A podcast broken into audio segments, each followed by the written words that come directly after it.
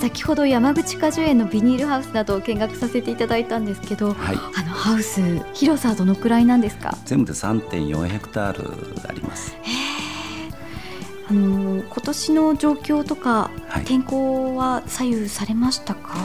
今年路地物については、まあ、甚大なる被害ということで、はい、えー、4月のね、はい、まあ、12、13あたりの伴奏ですね、えー、あと4月の23日頃の伴奏、はい、えー、にっこりが花が咲いてからマイナスに、まあ、夜マイナスになってしまったのが5日6日あったということでちょうど花が咲いて一番弱い時期に霜が降りてしまって、花が凍ってしまったということですね。なるほど、でもハウスのものはそういうものに関係なく。ハウスはあの暖房機が入ってますんで、えー、常にあのぬくぬくと どんな状態でも10度以上の温度はねかけられますんで、じゃあ安心ですね。そうですね。今回農林水産大臣賞のきっかけの一つにもなったこのハウス栽培ですけれども、はい、相当手をかけてやられてるんですよね、はい、そうですね。このハウスは、はい18年前に建てたハウスなんですね。そうなんですか、はい。でまあ、18年前はこの半分ぐらいの面積だったんですけども、はい、でなぜかというとあの梨の販売っていうのは、はい、まあ、宇都宮あたりですと大体お盆の頃からあの販売が始まりまして9月いっぱいぐらい、はい、大体40日から45日という形だったんですね。でその前のものっていうものがあんまりなかったもんですから全身化させようと思ってハウスをかけていました。あと一つは我々農家っていうのは休みがないんですよ。そうですよね。雨が降った日が休み、ええうん、土曜日曜の休みっていうのがないんですね。では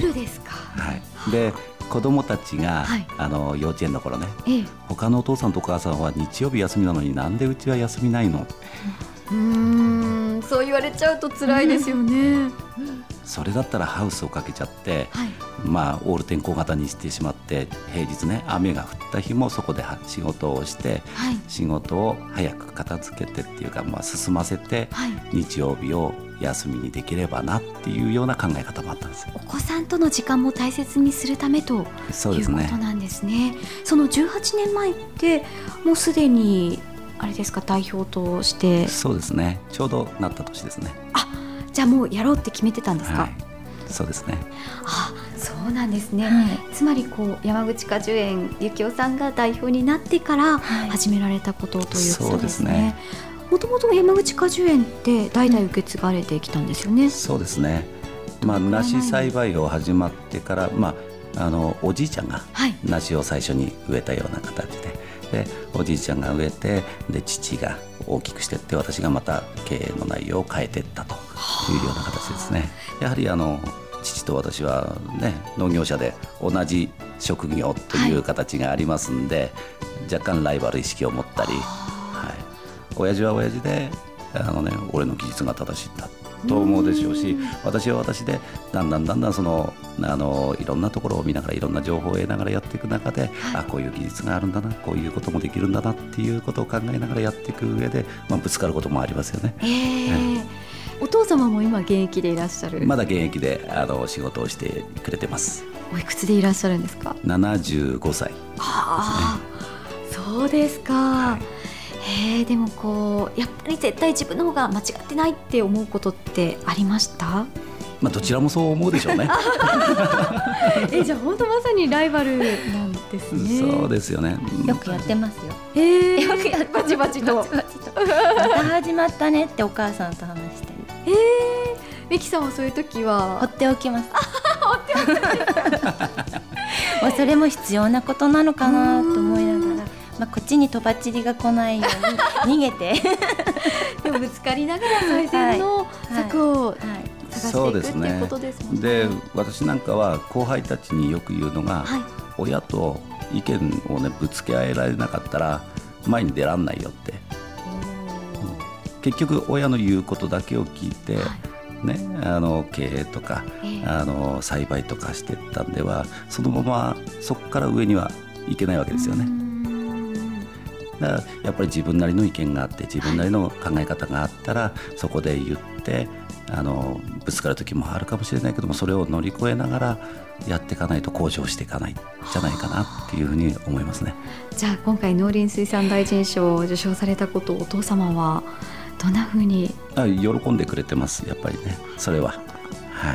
い、でもねその時代の技術っていうのはありますんで、はい、それは我々も尊重してるんです。はい、でそれを覚えてるから次の技術に行けるっていうことがありますんで。はいで最初からそれを否定したんでは、あのちゃんとしたものっていうのはできていかない。そのバランスっていうのはすごく難しい、ね、そうですね。はい。あの幸男さんはご長男でいらっしゃったわけで、はい、美樹さんは農家のお家にお嫁さんとして入るっていうのは、はい、プレッシャーとかはありました？いやもう初めは不安でいっぱいでした。あの各家族で育ったので、ええ、この農家農業を営んでいる大家族の中に結局、まあ、皆さんお嫁さんみんなそうでしょうけれども、はい、そこの知らない世界に飛び込んでいくっていうのは、まあ、迎える側の方もすごくあの気を使ってくれたと思います。でもすごく、はい、不安でいっぱいでどうしようと思いながらお嫁に来ました。そうだったんですね、はい、そんな時幸男さんの存在って？大きかったですね。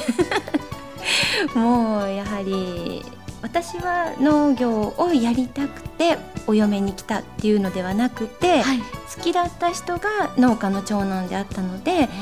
それにはやはり私も農業を好きにならなくてはいけないなってでそういうふうに思う努力は、はい、してきました。こうやってきて果樹園の仕事をしてきてよかったなって思うところありますか？はい。やっぱりあの梨を求めにお客様が各地から来てくれて、